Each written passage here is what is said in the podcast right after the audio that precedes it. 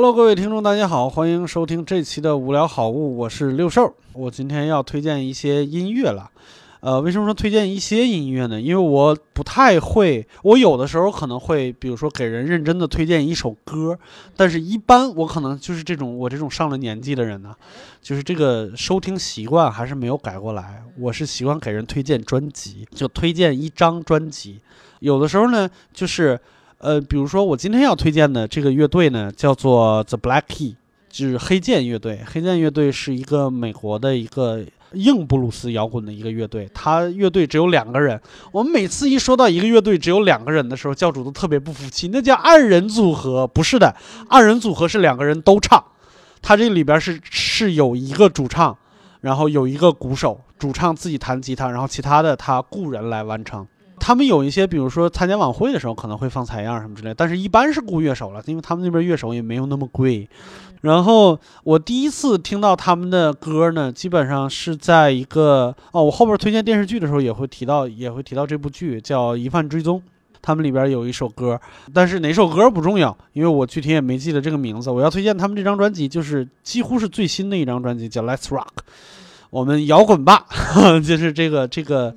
他们是这样，就是他们乐队之所以能吸引我呢，他们几乎是我最近十年最喜欢的一支乐队，啊，呃，首先是那个硬朗的风格，就是旋律非常简单，但是旋律简单又好听是很难的。我可以把一个很难听的一个旋律，通过各种编曲、配乐、配器，把它搞得很浮夸，很让你听不出来到底是啥，然后你就觉得哇不明觉厉。但是他们这个就很简单，因为他们本身，呃，一个鼓手，鼓手还是队长，然后再加一个吉他，这两个配器很简单，他们在编曲上面就侧重这两个东西，它就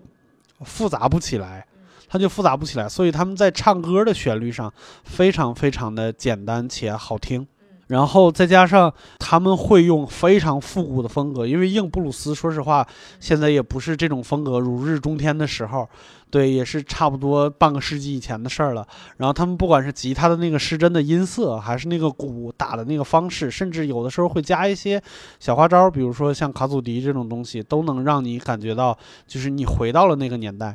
啊，回到了六十年代、七十年代嬉皮士的那个年代，但是他们唱歌的内容呢，又非常的贴地气儿。他们会讲，比如说我们兄弟两个人在在公园里边看到了几个小孩在吵架什么之类的，然后想哇，这我们的少年时代已经远去了，什么什么之类的，就这种这种事情。然后他们会他们会唱很多这种事情，我觉得非常的有意思。他还有一个，这就是我刚刚好要说的一一个一个东西，就是布鲁斯。呃，硬布鲁斯可能还稍微好一点。布鲁斯这件事情想要开心起来是很难的，但是他们唱的东西很难，很少有不开心的事情，很少有不开心的事情，基本上就是你能感觉得出来，要么就是丧，但是必须往前走，嗯，要么就是很开心的往前走，反正就是一定要往前走，就特别公路。他们有他们有一张专辑叫《Lonely Boy》，呃，那个他们那个专辑其实就是。德国大众在上世纪五六十年代，嬉皮士最爱的那款车，就那辆小巴，那辆 van，就是很远的一个一个镜头，在地平线上在开的一个一个一个封面，那个就特别的好看。如果你也喜欢，比如说五六十年代、六七十年代那个那个时候的硬摇滚那个方式，那个时候朋克和金属还没打起来，那个时候 hiphop 也没开始冒头。啊，那是一个比较和谐的一个年代，民谣和布鲁斯还有爵士，基本上就是，